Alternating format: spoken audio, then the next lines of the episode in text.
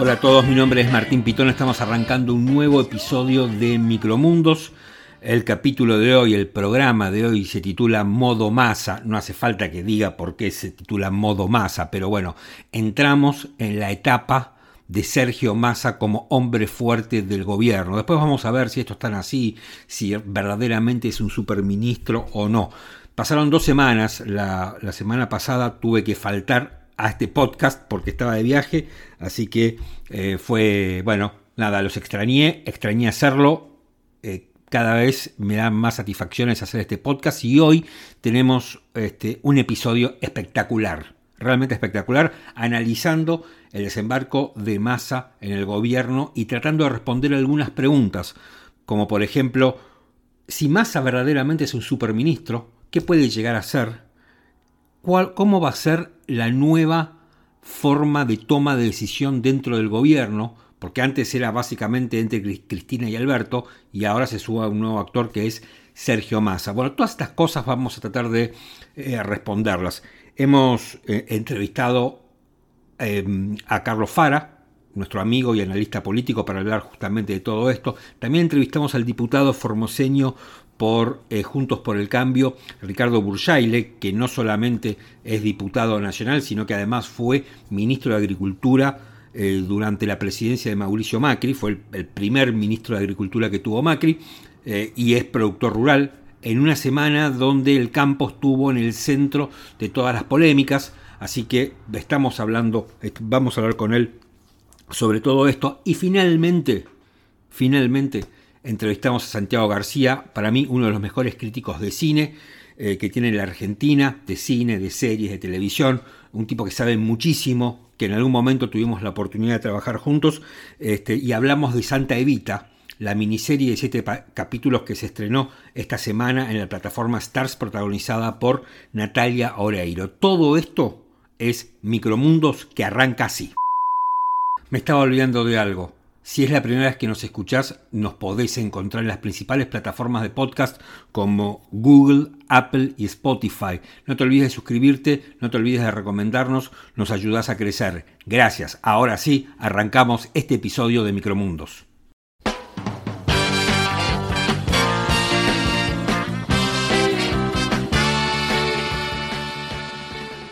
No te vas a volver a juntar con los kirchneristas, ¿no? Nunca más.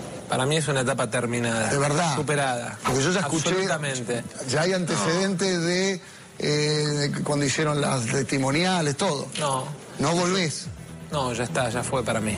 Para mí es una etapa terminada, Jorge. Y tiene que ver, te diría, con una convicción, que es sentir que no tengo nada que ver ni con Moreno, ni con Delía, ni con la Cámpora. Nos querían imponer el Cristina Eterna y tuvimos el valor de frenarla. Si vuelve a aparecer, vamos a volver a frenarla como hicimos hace cuatro años. Yo voy a barrer a los ñoquis de la cámpora que nos quieren dejar como parásitos en el Estado. Porque me da asco la corrupción. Los voy a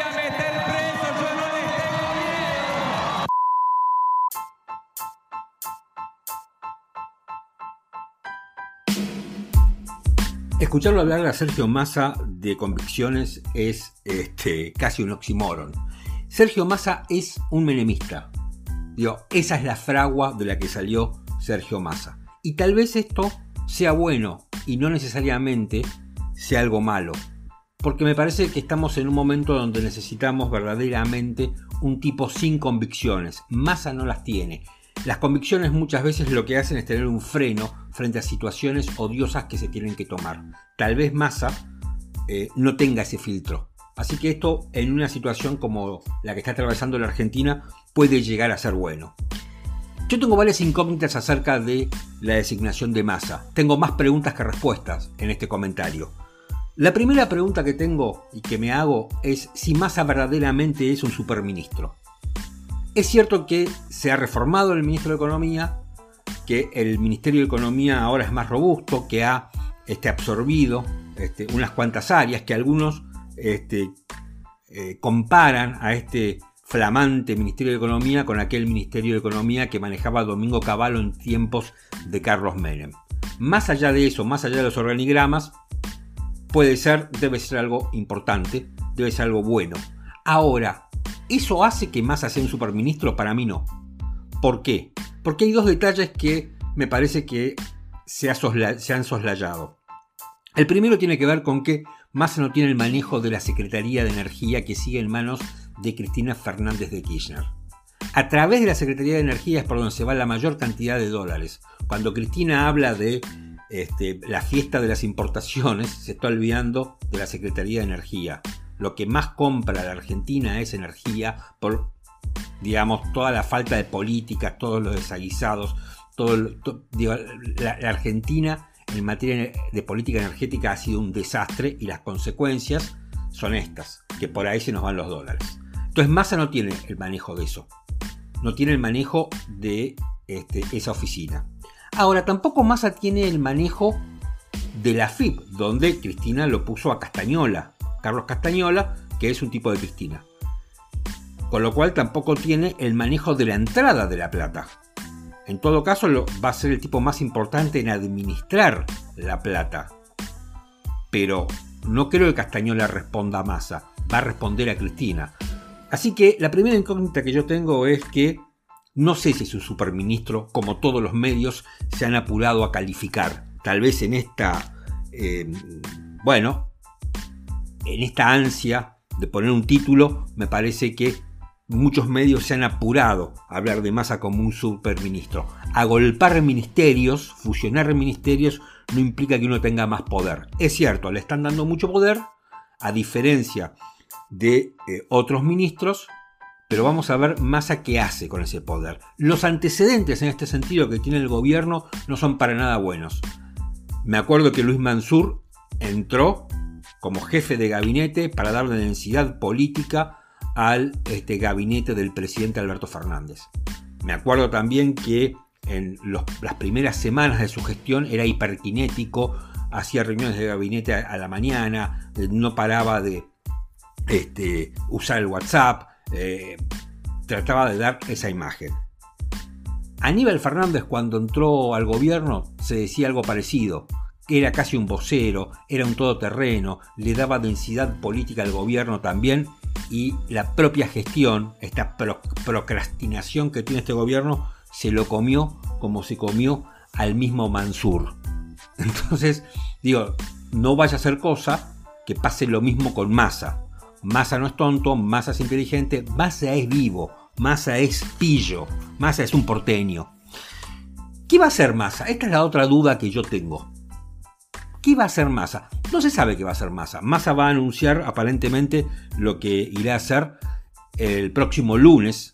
Este podcast está saliendo el sábado, pero el próximo lunes Massa va a anunciar lo que va a hacer. Hasta ahora lo que hay son reconstrucciones de entrevistas, de este, comidas, de, este, de discursos que ha tenido Massa donde se intenta reconstruir un poco su pensamiento económico. Massa dice primero que hace siete años que estudia economía, él todavía no es economista, no sé si está estudiando en una universidad o es una, especie de curso este, de autodidacta que hace Massa, ¿no? Pero bueno, en Argentina ya hemos visto cualquier cosa, que por qué no vamos a tener, por qué, cuál es el problema de, este, de tener a alguien que no sea economista al frente del Ministerio de Economía. Bueno, a ver, yo he tratado de ir juntando algunas cuestiones económicas sobre masa. ¿no? Dice que respetaría el acuerdo con el Fondo Monetario Internacional. Me imagino que esto le va a generar también bastante rispidez a Cristina. Eh, y eso implica un ajuste. Y eso implica un ajuste fuerte y eso implica parar eh, de emitir. ¿no? Em, también que quiere aliviar a la clase media. La clase media es odiada por el kirchnerismo. Bueno, no sé en qué consistirá este alivio a la clase media. En el mismo sentido, dice que va a aliviar la presión fiscal sobre el campo. Esto implicará una baja de retenciones porque aquí se va a armar un lío infernal.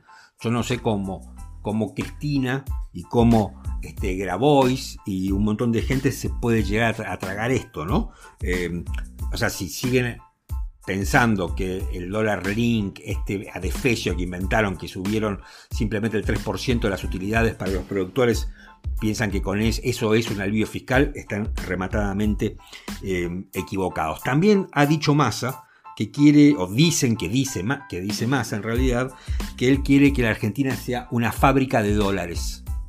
No sé cómo lo va a hacer, pero lo que sí estoy seguro es que Massa no tiene mucho tiempo para empezar a mostrar resultados. El tercer interrogante que tengo sobre Massa, que en realidad no sé si es tanto sobre Massa, sino más bien sobre el gobierno en general, tiene que ver con que si, digamos, el, el gobierno de Alberto Fernández está tan debilitado, está tan deshilachado, que hay que preguntarse si es posible revertir esta decadencia. ¿Es posible? Digamos, reanimar, revivir, ¿no? Este, como si fuera un comatoso al gobierno de Alberto Fernández, esa es una duda que tengo. La verdad es que no lo sé. Yo no sé si este, esto puede ocurrir. El otro interrogante que tengo, como ven, tengo muchas más preguntas que respuestas en este comentario. La otra pregunta que tengo es cómo va a ser el sistema de toma de decisión. Porque, digamos, hasta ahora teníamos una situación sumamente tirante entre Alberto Fernández y Cristina Fernández de Kirchner, donde mm, Alberto Fernández no era un títere y por eso se generó la crisis que se generó. Yo siempre vengo insistiendo con que Alberto Fernández nunca fue un títere de Cristina. Alberto Fernández tiene un montón de otras falencias, pero trató de no ser un títere. Concedió y muchas veces este, no lo hizo. O sea, no fue exactamente un títere como muchos este, parecen decir. Pero lo que pasa es que se quedó a mitad de camino. Nunca, digamos, tuvo las decisiones políticas que le dieran a él mismo densidad política. Pero bueno, más allá de eso, ahora tenés un tercer actor que es Massa, eh, digamos, en la toma de decisiones. Massa irá, digamos, lo tenés a Massa como un entre comillas, superministro, que le va a llevar las propuestas al presidente que las, digamos que por más que Alberto Fernández sea ahora una figura decorativa, sigue teniendo la lapicera formal. Y después te tiene que llevar las iniciativas a Cristina, que es la que tiene el poder real. Massa, ¿cómo va a jugar en el medio del poder real y el poder formal? Cómo va a ser ese sistema de toma de decisiones donde él ahora se convierte en un actor importante. Tampoco lo sabemos, eso lo vamos a ver cuando empiece este, a correr el carro. Eh, la verdad que la Argentina está en una situación muy compleja, todos lo sabemos. Tal, las primeras reacciones, casi instintivas diría yo, del mercado han sido positivas, pero me parece que es un instinto que tiene el mercado, casi un, es un acto reflejo me parece que no podemos pensar que esta es el, verdadero juicio del mercado. El mercado me parece que lo que lo que está haciendo es un wait and see, ¿no? Como dicen los tipos de finanzas. Es, bueno, espero y veo qué va a ser. Vamos a ver qué es lo que va a hacer. Mientras tanto, en el gobierno de Alberto Fernández se produjo una carnicería donde revolvieron un montón de ministros. Me parece que ya a esta altura comentarles a quienes sacaron, a quienes pusieron, cómo quedó todo conformado no tiene mucho sentido porque lo han hecho la mayoría de los medios. ¿Esto es un relanzamiento del gobierno? No lo sé. En las formas sí, en el fondo no tengo la menor idea no tengo la menor idea, porque no tengo la menor idea cómo va a funcionar el sistema de toma de decisiones. Lo que sí es claro es que el sistema de toma de decisiones ha sido modificado, porque el sistema anterior no funcionaba entre Alberto y Cristina.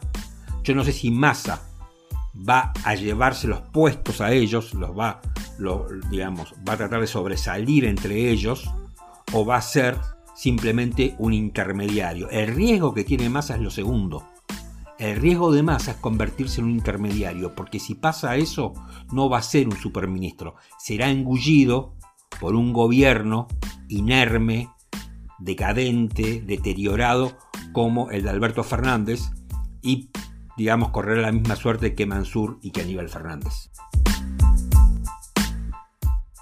Estamos comunicados con nuestro querido amigo Carlos Fara, un gran analista político. Hola Carlos, ¿cómo estás? ¿Qué tal? ¿Cómo estás?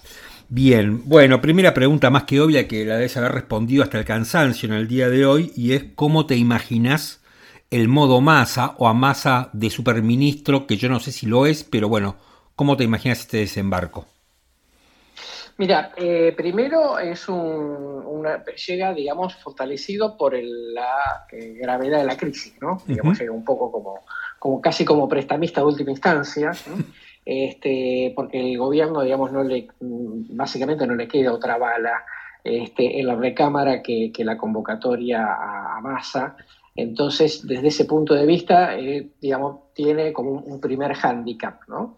Eh, luego es un, digamos, es, un personaje que seguramente se tomó el trabajo de lograr eh, los compromisos políticos por parte de Alberto y de Cristina suficientes como para tener algún margen de acción y una tregua desde el punto de vista, por lo menos desde lo político, entre los dos protagonistas, lo cual no tuvo ataques y eso te garantiza la posibilidad de poder calmar las aguas. La primera reacción muy, muy borrador, digamos, de este primer día después del gran anuncio.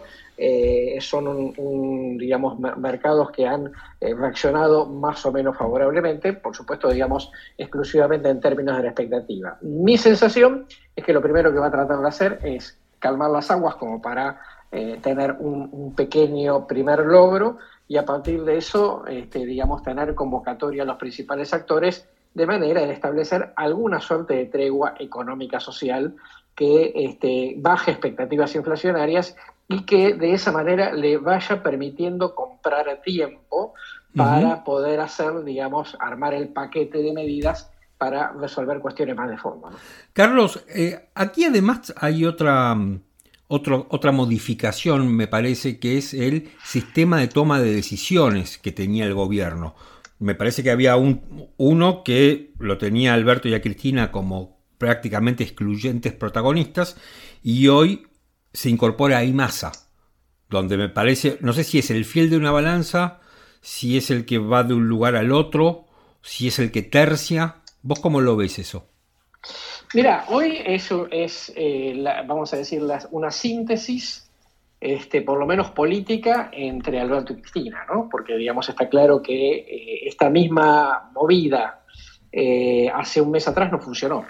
Alberto no la quiso, no quería hacer una gran ingeniería y por lo tanto, digamos, al no quererla Alberto, digamos, tampoco Cristina se comprometió con esa movida. Ahora, frente a la presión, este, sí, digamos, la situación se modificó.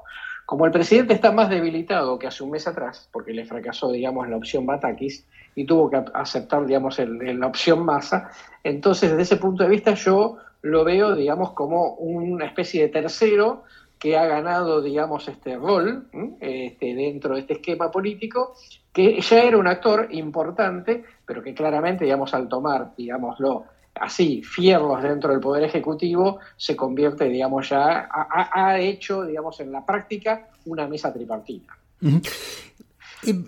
¿Es más a un superministro? ¿A qué me refiero con esto? Eh, es cierto que el Ministerio de Economía es un ministerio que está fortalecido porque absorbió otras carteras. Ahora, al mismo tiempo, Massa no maneja la Secretaría de Energía, que es por donde se van los dólares o la mayor cantidad de dólares, y tampoco maneja la FIP, que es donde ingresan los recursos. ¿Se puede decir o, es, una visión de los medios eh, simplificada?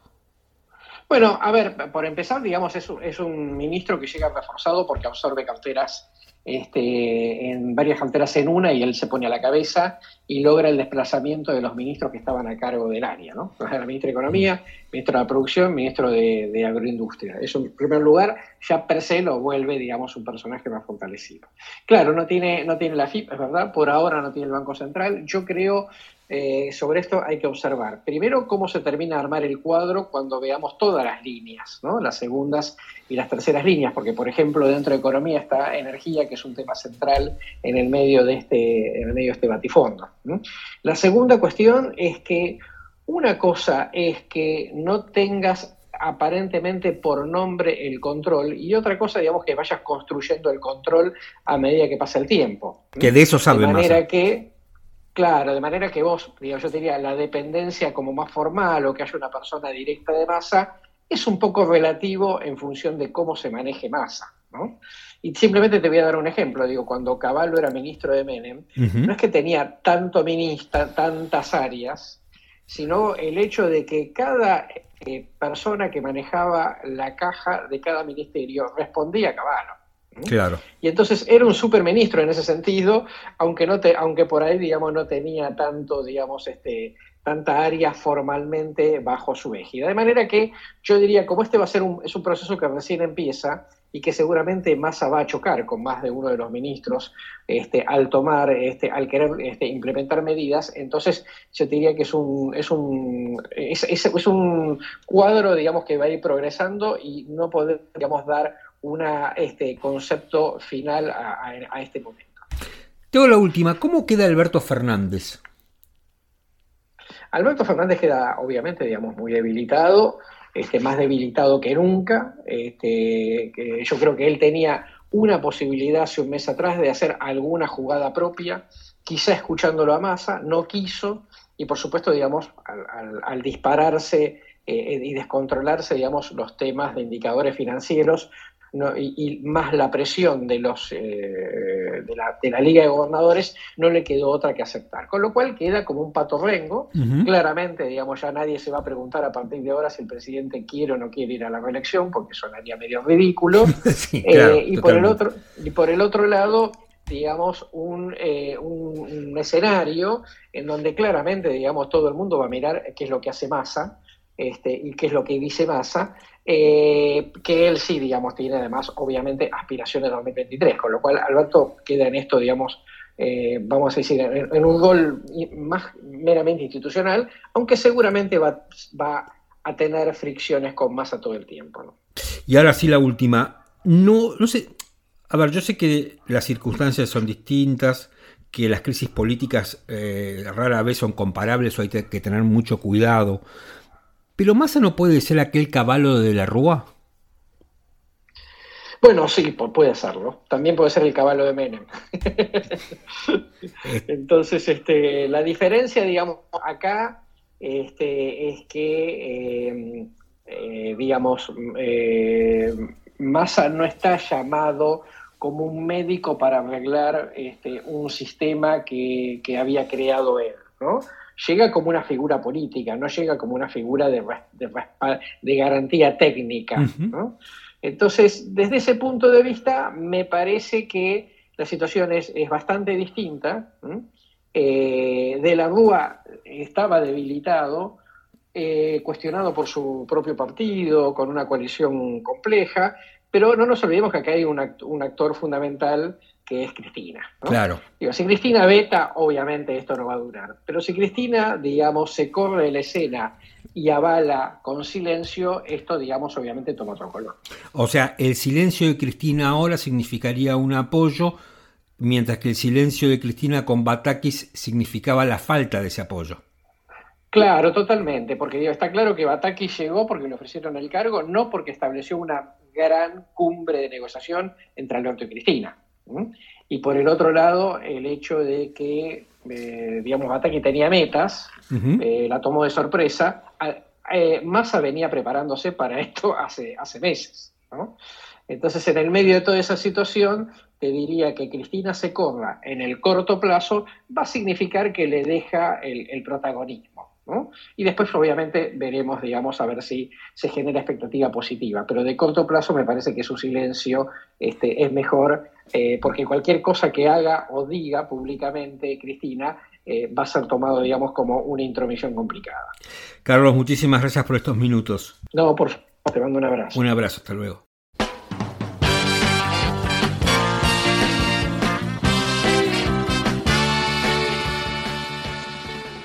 Como cada vez que faltan dólares en la Argentina o tenemos una crisis de algún tipo, que es casi siempre, se volvió a poner en discusión la propiedad privada. Y se volvió a poner en discusión la propiedad privada en relación con el campo, donde el presidente acusó a los productores de estar acopiando en forma especulativa sus granos para forzar a una devaluación. ¿no? Y al mismo tiempo, digamos, de esta acusación absolutamente sin ningún tipo de fundamento, se establece que como los granos producen dólares con su comercialización, y eso es lo que necesita la Argentina, eh, se convierten en una especie de bien social, donde la propiedad privada, que ya no se discute, al menos en los lugares civilizados del mundo, queda de lado y donde los dueños de ese recurso lo tienen que poner a disposición de toda la sociedad para que toda la sociedad se beneficie ¿no? del producto de, este, de esa actividad, de esos granos, de los dólares que va a producir la comercialización de esos granos. Este es un poco el planteo, ¿no? Y que son especuladores, que son clasistas, que son terratenientes, que, bueno, una serie de acusaciones que nos remontan a lo que fue la primera guerra del kirchnerismo contra el campo. Eso fue lo que pasó esta semana. Al mismo tiempo, piqueteros del gobierno, liderados por funcionarios del gobierno, querían ir a la, rural para no sé qué, para provocar, para generar un malestar, hechos de violencia en una situación tan sensible como es eh, y como está pasando en la Argentina. Ahora, hay algo que en la Argentina nunca se discute. Siempre se discute de quién es la renta. Pero lo que nunca se discute en la Argentina es la generación de riqueza. Ese, debate está completamente ausente. Y está completamente ausente casi diría de todo el mundo. O sea, no se discute cómo se genera riqueza se debate cómo se distribuye la riqueza. Ahora es ridículo porque es como empezar a leer un libro por la mitad, ¿no? E ir hacia el final. Y antes hay que empezar a discutir cómo generamos riqueza. En todo caso, después, si es que generamos riqueza, podemos discutir cómo repartimos esa riqueza. Ahora, cómo repartimos esa riqueza nunca debe ser de una forma eh, a través de la coacción, sino que digamos, el Estado allí tiene que generar los incentivos para que esa riqueza se distribuya. Nunca este, a punta de pistola, por supuesto. Y me pareció impresionante eh, este audio de la diputada Isabel Bonic Trigueros del Partido Popular de la Comunidad Valenciana de España, que yo lo conocí porque eh, lo tuiteó Mauricio Macri. Yo, digamos, con Macri no tengo mucho que ver, pero me pareció buenísimo el, audio, lo que dice eh, la diputada Trigueros sobre la propiedad privada, la generación de riqueza y el reparto de la riqueza.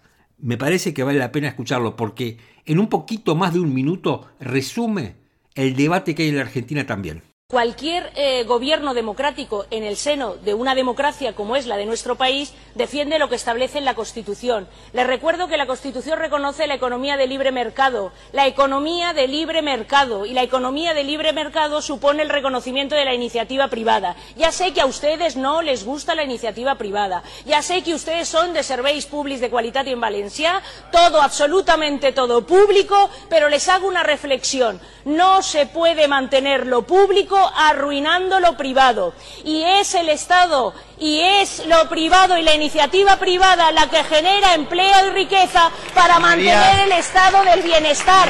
A ver si se enteran que en los años 80 y 90 cayó el muro de Berlín. Su modelo económico fue un desastre y un fracaso económica, cultural y socialmente. Mire usted, podemos ir a todas las manifestaciones que usted quiera. Podemos enarbolar todas las banderas, siempre nos ganarán ustedes, porque hay que reconocer que la izquierda, trabajar poco, pero movilizar es la primera que moviliza. Hay que reconocerlo, pero gestionar nada de nada. La historia de España y de Europa ahí están. Es que esto es un Estado de Derecho, señor Albiol. Es que usted cobra porque está en un Estado de Derecho. Si no le gusta, deje su escaño y a Cuba. Pero si está aquí, respeten los derechos respete el ordenamiento jurídico y utilice los instrumentos que el Estado del Derecho da.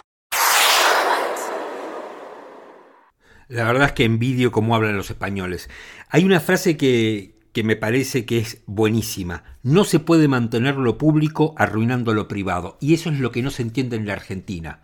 Siempre en la Argentina, especialmente el peronismo, especialmente el kirchnerismo, tienen en la cabeza que el Estado tiene que ser enorme, tiene que ser omnipresente, porque el Estado provee, porque el Estado genera riqueza, porque el Estado genera empleo, y no es así.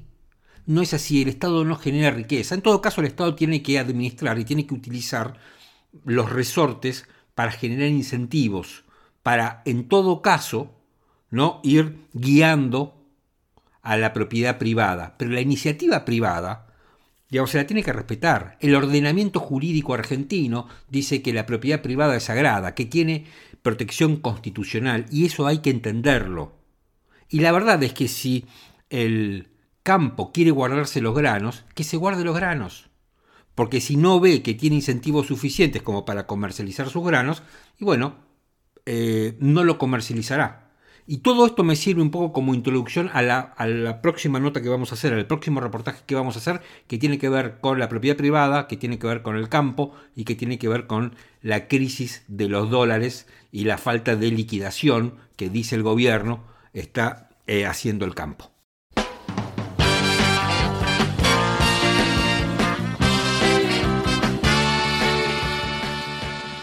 Estamos comunicados con el diputado Ricardo Bursaile. Ricardo, ¿qué tal? ¿Cómo te va? Martín, ¿qué tal? ¿Cómo estás? Bien, bueno, primera pregunta después de una semana realmente eh, muy vertiginosa y muy fuerte, eh, tu opinión sobre el ingreso de masa al gobierno. Eh, uno no quiere personalizar, ¿no? Pero me parece que el problema de este gobierno no es una cuestión de nombre, sino de plan. Este es el primer punto. Y la cabal demostración del gobierno es que, de, la desorientación, es que eh, en el mes de julio tuvimos tres ministros de Economía. ¿sí? Una situación que no se debe haber dado en la historia de la Argentina. Es cierto, tenemos cinco presidentes en una semana, pero ninguno formó gabinete, ¿no? Pero tres ministros de Economía en un mes muestra cómo está el gobierno, cómo se lotea el poder del gobierno. Entonces, más allá de que hoy pueda estar Sergio Massa, uno tiene muchos interrogantes. ¿Cuál es el rumbo que van a tomar? Eh, lo que se supone que se debe hacer, porque este es el problema de fondo, no importa que, no importa eh, los nombres. Eh, ¿Cristina se lo va a dejar hacer? ¿O vamos a tener los mismos problemas que, que se tiene y que los sectores sociales van a seguir reclamando un salario básico universal. Digo, ¿cómo, va a seguir esto?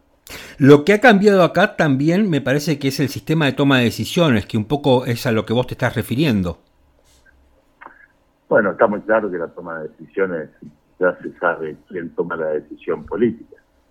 La decisión política está en manos de Cristina Kirchner, ¿no? Eh, Cristina Kirchner expulsó del gobierno a Guzmán, expulsó a Culfas, eh, no vetó a Batakis, pero tampoco la acompañó. Eh, seguramente, y por supuesto, estará de acuerdo con lo de Massa, pero hay que ver si está de acuerdo con las medidas que quiera tomar Massa. Bueno, entre no, digo que entre las medidas que se dice que podría tomar Massa o que el pensamiento económico de Massa es eh, algún alivio fiscal para el campo.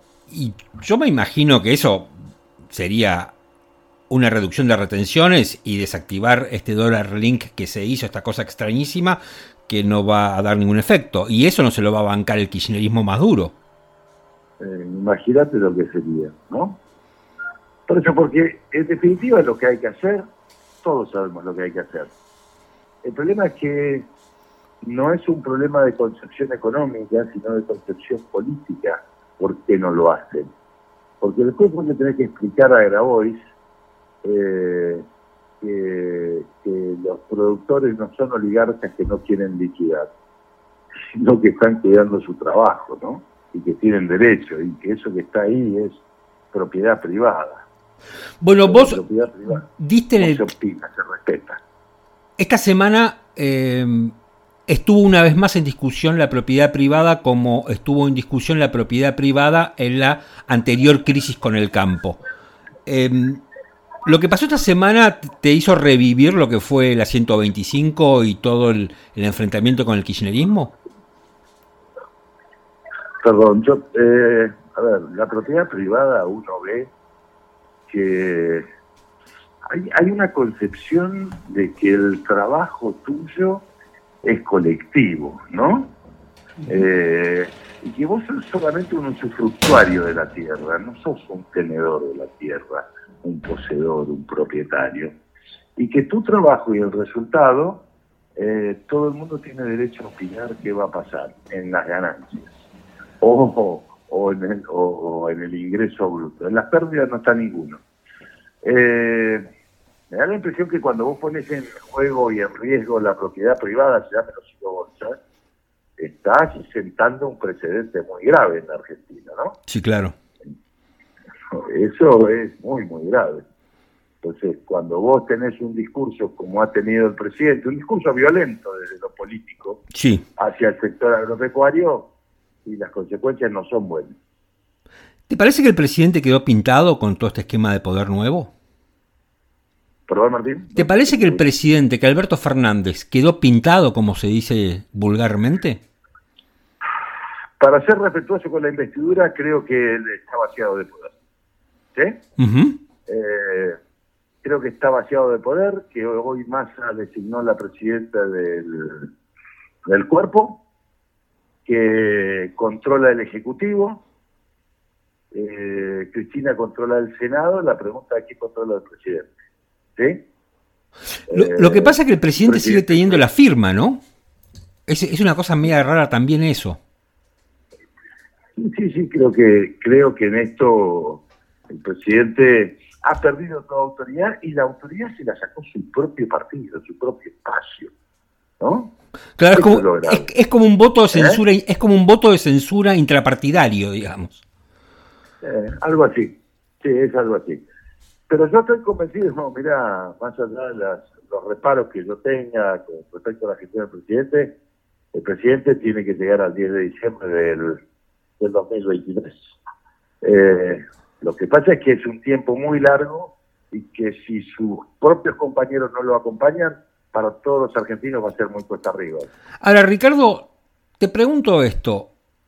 Em, a ver, a mí me parece que nadie quiere que, un presidente caiga, especialmente en la Argentina. Pero ¿no, ¿no deberíamos ser todos un poco más honestos y decir, bueno, finalmente que gobierne quien tiene el poder real, que es Cristina? A ver, tiene que gobernar quien fue electo para gobernar y si no, están los, los instrumentos constitucionales para, para, para hacerlo, digo. Si, si hay alguien que no se considera en condiciones de gobernar, bueno, sabe la decisión que tiene que tomar. Eh, y si no, este, hay que se, se, deberá los, los partidos políticos integrantes de, eh, o, con representación parlamentaria tomar la decisión de, hacer un juicio político. Eh, la realidad es que gobierna Cristina Kirchner y esto no es nuevo. ¿sí? Quien gobierna Cristina Kirchner. Eh, el presidente ha tenido algún atisbo de rebelión, no le fue bien. ¿sí? del gabinete con el que se inició, con, con Lozardo, con con Guzmán, con Culpa, con Biondi, con, eh, con todos los demás, eh, digo, no hay nadie, con, a Cafiero lo han pasado a Cancillería, eh, el jefe de gabinete, entonces uno tiene que mirar todo eso y decir, la realidad es que gobierna Cristina Kirchner y el presidente es simplemente un prestador. Tengo la última, la última pregunta. Hubo dos argumentos a lo largo de esta semana en lo que fue la acusación contra el campo. Uno, que estaban especulando, guardándose los granos, y la otra es que hacían esto para forzar una devaluación. ¿Qué, decís vos a esos dos argumentos? En primer lugar, el productor vende cuando necesita, no cuando necesita el gobierno. Eso es lo primero que hay que saber. Nadie en la Argentina vende un bien para quedarse con pesos. Nadie. Hoy, con una inflación del 80, 90, 100%, vos no vendés algo y te quedás con pesos. O te quedás con el producto o te quedás con dólares o con otra moneda. Y el productor hace lo mismo, porque el, la soja es una moneda de cambio. El arrendamiento vale tantos quintales de soja. Eh, los eh, fertilizantes, eh, este, tenés tantos quintales de soja. YPF te recibe combustible eh, te entrega combustible por, toneladas de soja. Entonces lo que hay que entender es que esto funciona así y que yo no voy a vender porque el presidente se la patinó y no voy a vender hoy, quedarme con pesos y tener que pagar en el mes de agosto o septiembre. Así que nadie está, eh, lo que estás haciendo es cuidando tu trabajo. Ese es el primer punto. Eh, yo no tengo por qué regalar mi trabajo porque hay otro que lo hace mal. Ese es el primer punto. El segundo punto es, es propiedad privada. ¿Yo tengo derecho a opinar de lo que vos haces de tu vida? No. No, claro. De lo que vos... ¿no? Entonces, creo que hay gente que está muy equivocada y es el límite finito de este, de este estado presencial eh, que, que, que, se tiene con un estado ya omnipotente que te va a decidir cuándo comprar y cuándo vender. Una locura que solamente los que no entienden o, lo, o los autócratas pueden pretender tener esa definición. Ricardo, muchísimas gracias por estos minutos. Gracias, Martín. Te mando un abrazo. Otro, hasta luego.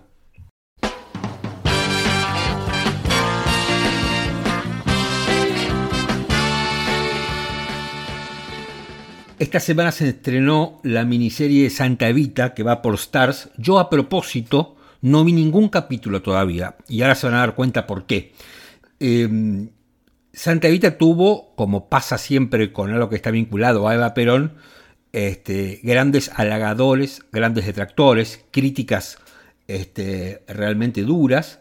Eh, una de las que a mí más me interesa, me interesó leer, por supuesto, es la de este, Santiago García, un gran amigo, que en una época, hace muchos años, y éramos muy jóvenes, trabajamos juntos, y Santiago empieza su crítica diciendo, Santa Evita es una miniserie militante creada a partir de la novela de Tomás Eloy Martínez, usando sus méritos y su fama para traicionarla, tanto a nivel estético como ideológico.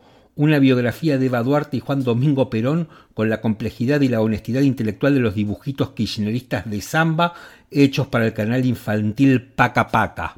Y después dice, sobre Darío Grandinetti, que interpreta a Juan Domingo Perón, que en su interpretación es una de esas catástrofes incomprensibles pero anunciadas, un papelón a plena luz del día que no parece haberle importado en lo más mínimo a los realizadores de la serie. Estamos comunicados con el autor de esta crítica que es Santiago García. ¿Qué hace Santiago? ¿Qué tal? ¿Cómo está? Escuchándome así me, me río, me río. Este, pero bueno, es así. Es así. No me arrepiento de nada, sí, claro. Sí, bueno, eh, está, está, claro que utilizando un poquito, un poquito de humor para, para, para sí, hacer claro. una crítica que es tal cual, ¿no? Estamos hablando de una producción muy ambiciosa, con un proyecto, un proyecto de muchísimo presupuesto y sin embargo con resultados muy pobres. Este, es una lástima porque no se puede adaptar dos veces esta novela, así que es una oportunidad desperdiciada. La produce Salma Hayek. La produce Salma Hayek, la dirige el hijo de eh, García Márquez, ¿sí? Uh -huh. este, o sea que está, está quiero decir, ya, esto ya lo sabes vos, lo sabemos todos. Eh, estamos hablando de un mercado internacional en el cual Argentina es una parte muy importante, te diría la principal, por el tema tratado, pero que también juega con esta idea que vos mencionabas de Eva Duarte, es un personaje que es un personaje que va y viene del mito, ¿no? Yo creo que uno de los problemas justamente es que va y viene del mito en lugar de instalarse en el mito, y ese es el problema que tiene la serie. Eh, creo que Tomás Eloy Martínez la había colocado en el lugar de, de, mito y la actualidad argentina y la forma en la que se hace el cine y la televisión en Argentina la vuelve a meter en el, de forma para mí equivocada con la pata histórica. ¿Por qué la serie traiciona eh, a la novela de Tomás Eloy Martínez?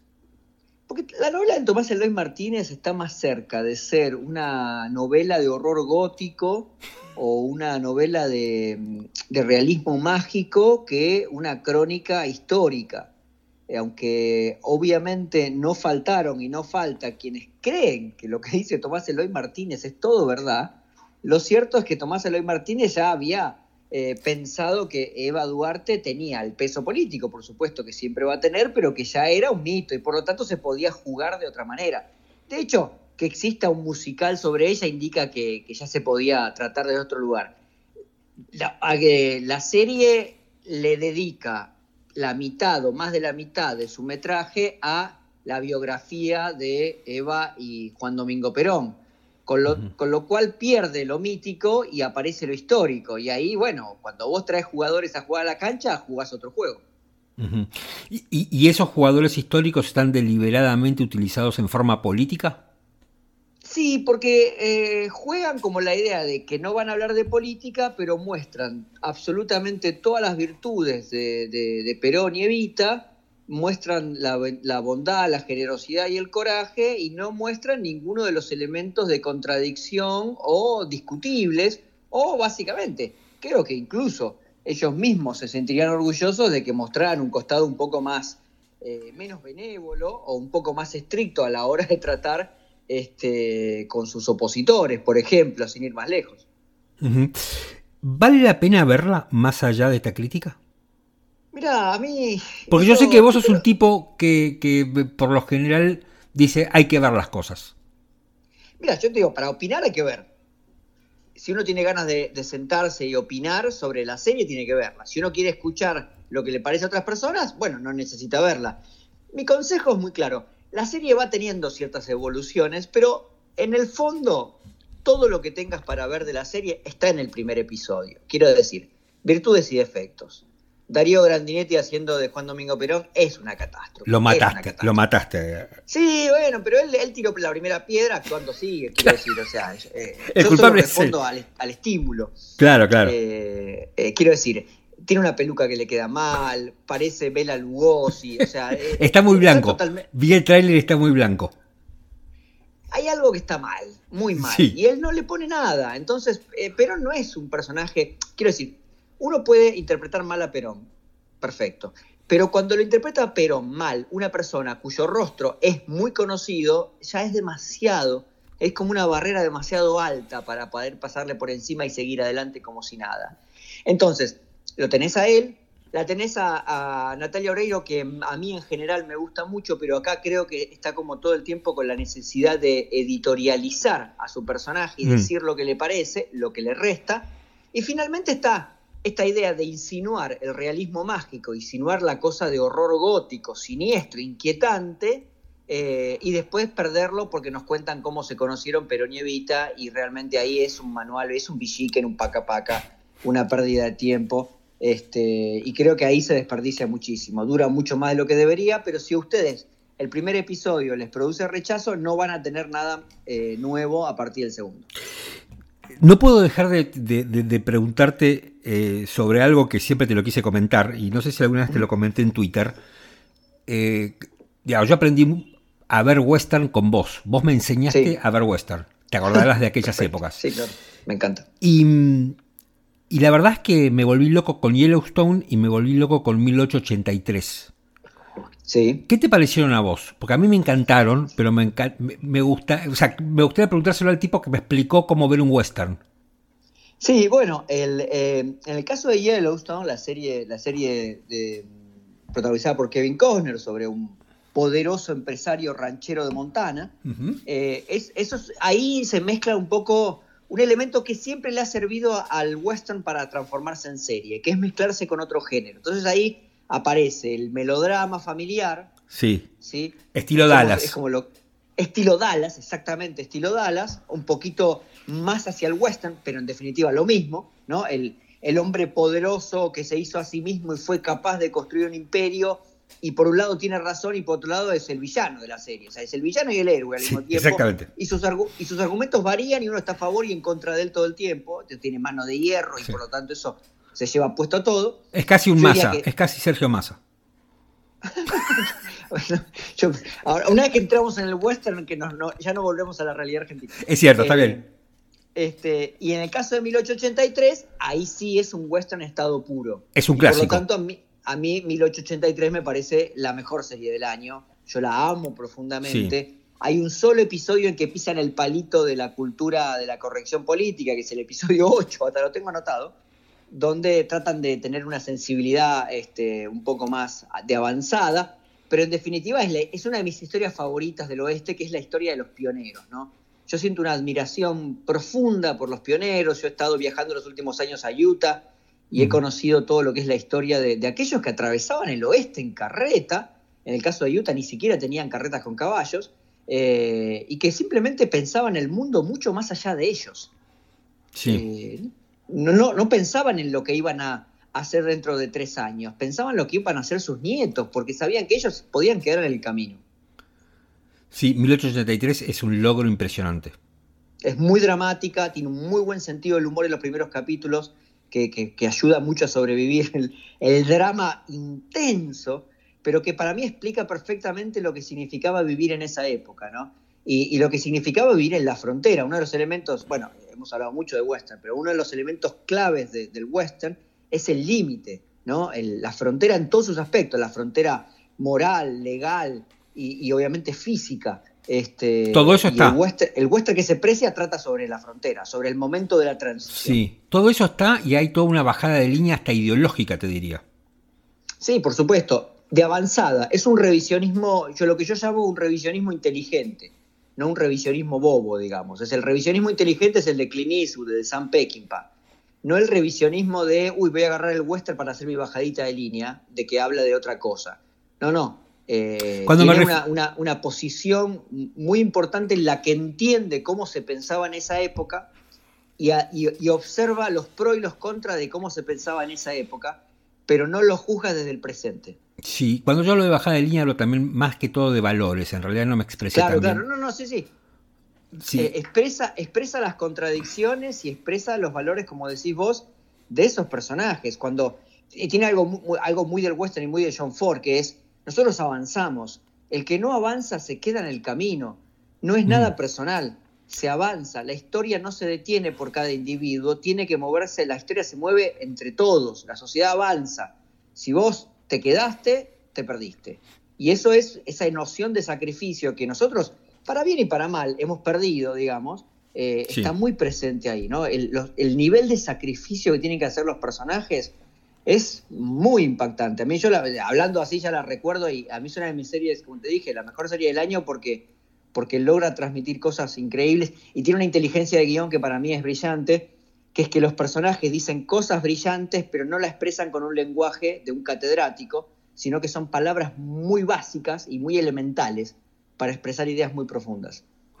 Sí, tal cual. Santiago, qué placer este, charlar un rato con vos. Igualmente, igualmente, me encantó. no podía dejar de sacarte algo del western. te, te lo agradezco. Creo que es un hito entre nosotros. sí, sí, muchísimas gracias. Ha sido, eh, ha sido nuevamente un placer a tu disposición para lo que necesites siempre. Te mando un abrazo enorme, gracias. Un abrazo grande.